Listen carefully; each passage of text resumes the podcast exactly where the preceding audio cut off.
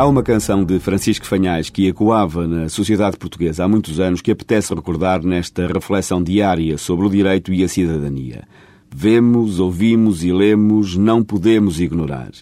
E vem isto a propósito da confusão que, propositadamente, vem sendo feita entre os planos da responsabilidade jurídica, seja ela penal ou civil, e o da responsabilidade política. De uma vez por todas, é importante que não nos deixemos confundir. É preciso assumir que a política não é um caminho para a impunidade. Como qualquer outro cidadão, um político pode praticar crimes, pode ofender ou agredir outra pessoa, pode furtar ou pode corromper ou ser corrompido. Um político não tem mais direitos, pelo contrário, tem mais responsabilidades.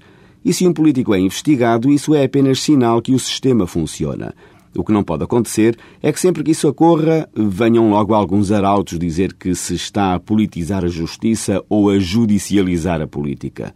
Se há conhecimento de atos menos próprios praticados por um político, como ocorre com a notícia de um crime praticado por qualquer pessoa, então eles têm de ser investigados como quaisquer outros, ou até talvez com prioridade em relação a outros, uma vez que aí entra em jogo o fator confiança do cidadão que não deve ser subestimado. O que não pode é deixar-se o sistema judicial refém ou inibido de fazer investigação. Investigar um político ou condená-lo não é interferir na política, é abstrair dela. E para os visados, isso tem de ser tomado como um risco da atividade e da sua exposição. Mas qualquer que seja o ponto de vista, há um fator que não pode ser esquecido.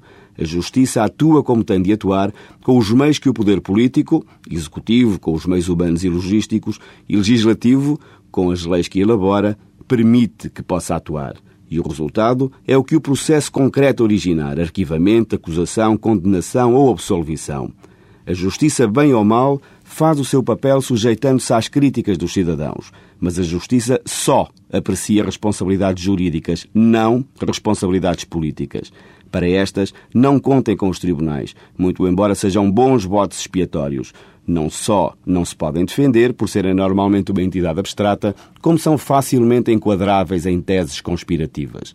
Trazer para os tribunais as lutas e as declarações partidárias é algo que rende, nomeadamente, a quem não gosta do escrutínio público. Mas as sociedades modernas não têm apenas mecanismos de controle judicial.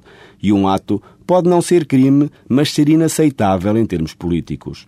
E por isso, não podem os que são absolvidos ou não acusados num qualquer processo cavalgar a justiça para se esquivarem às suas outras responsabilidades, as políticas.